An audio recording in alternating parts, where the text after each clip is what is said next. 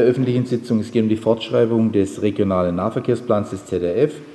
Ähm, dafür ist da heute Herr Uwe Schade, Geschäftsführer des ZDF. Herr Schade, wollen Sie vom Platz aus sprechen? Dann würde ich Ihnen das Wort an den Platz erteilen. Bitte schön. Ja, vielen Dank. Herr Bürgermeister, meine sehr geehrten Damen und Herren, wir haben zwischenzeitlich eine gewisse Routine erlangen können bei der Fortschreibung des Nahverkehrsplans. Es ist also nicht die erste. Und doch ist die derzeit laufende Fortschreibung etwas Besonderes, weil sie nämlich dazu dienen soll, die Breisgau S-Bahn 2020 letztlich zu komplettieren, also nicht das Gesamtprojekt, sondern zumindest mal die erste Ausbaustufe. Und zwar nachdem ja die Ausbaumaßnahmen im Bereich S-Bahn und auch regional bedeutsame Stadtbahnstrecke zumindest mal baulich abgeschlossen sind. Über die Probleme, die wir auf der Ost-West-Achse haben und möglicherweise demnächst auch auf der Elstalbahn, wollen wir jetzt hier nicht sprechen. Das wäre abendfüllend, ist auch nicht Teil des Nahverkehrsplans, sondern es geht darum, letztendlich die Voraussetzungen zu schaffen, um dann in den nächsten Jahren Schritt für Schritt auch das regionale Busangebot zum einen auszubauen und das Angebot zu verbessern, aber es eben dann auch auf das Schienenangebot entsprechend auszurichten.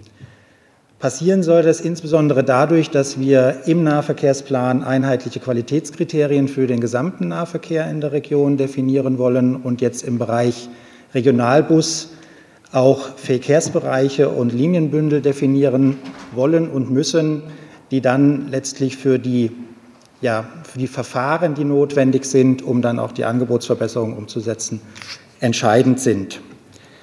Was die, den Angebotsumfang im regionalen Busverkehr angeht, äh, haben die beiden Aufgabenträger, das sind eben die Landkreise Breisgau, Hochschwarzwald und Emmendingen, im Sommer des Jahres äh, entsprechende Beschlüsse gefasst, welche Mindestbedienung sie in ihrem Kreisgebiet, in den Gemeinden, in den Teilorten ja, umgesetzt sehen wollen und vor allen Dingen dann auch finanzieren wollen, weil das ist die entscheidende Frage letztlich bei diesen Angebotsverbesserungen.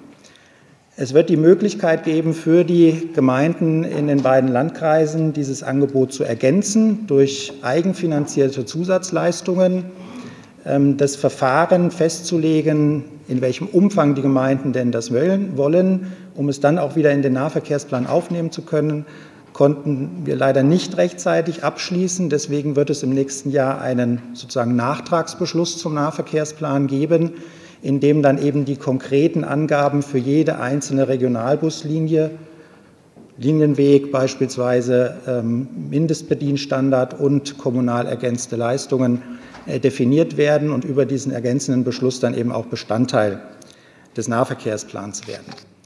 Für den Bereich der Stadt Freiburg, die ja auch Teil ähm, des regionalen Nahverkehrsplans ist, wurden die entsprechenden Beschlüsse, die also relevant sind für die Vorschreibung, schon im letzten Jahr gefällt. Äh, zum einen eben ähm, das Stadtbahnausbauprogramm 2030 und zum anderen eben gewisse Anpassungen am Konzept der ausreichenden Verkehrsbedienung.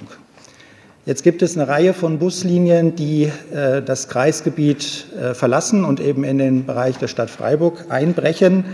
Ähm, da gibt es natürlich den Bedarf, sich miteinander abzustimmen. Im Ergebnis muss man sagen, dass das, was jetzt die Kreise definiert haben und vorgeben, zu keinerlei Nachteilen fürs Stadtgebiet äh, führt. Ähm, ich will ein paar Beispiele nennen, die auch in der Drucksache so ausgeführt sind. Ähm, es gibt eine Buslinie 221, die überebnet Richtung Stegen äh, unterwegs ist und vor allen Dingen den Schülerverkehr bedient, die bleibt in der jetzigen Form auf jeden Fall erhalten. Äh, auch die ähm, Thuniberg-Stadtteile bleiben in ihrer Erschließung. Das sind allerdings zumeist auch städtische Buslinien natürlich ähm, unverändert. Einzige Ausnahme bildet hier die Linie 31. Das ist tatsächlich eine langlaufende Linie, die auch das Stadtgebiet verlässt.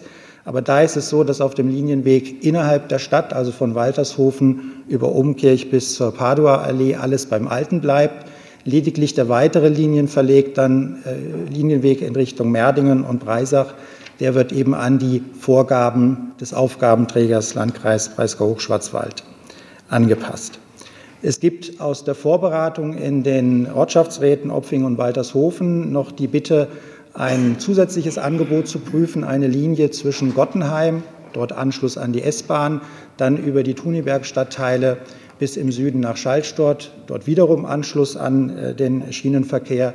Und diese Bitte um Prüfung wird die Verwaltung zusammen mit der VRG natürlich aufgreifen und dann gegebenenfalls auch entsprechende äh, Gespräche mit dem Landkreis führen, denn es ist dann eine gemeinsame Linie, die man dort etablieren müsste, mit gemeinsamer Verantwortung und gemeinsamer Finanzierung.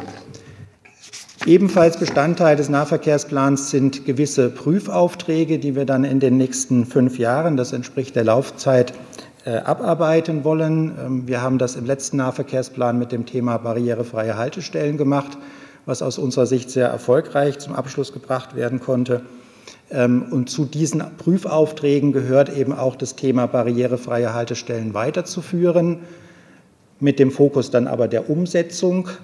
Ähm, es gehört auch das Thema Vernetzung von Mobilitätsformen dazu, Bau von Mobilitätsstationen und auch die Fragestellung macht es Sinn, On-Demand-Angebote in der Region äh, zu etablieren, die eben das, den regionellen Linienverkehr ergänzen können. So viel Fall von meiner Seite die äh, Zusammenfassung der Unterlagen. Vielen Dank.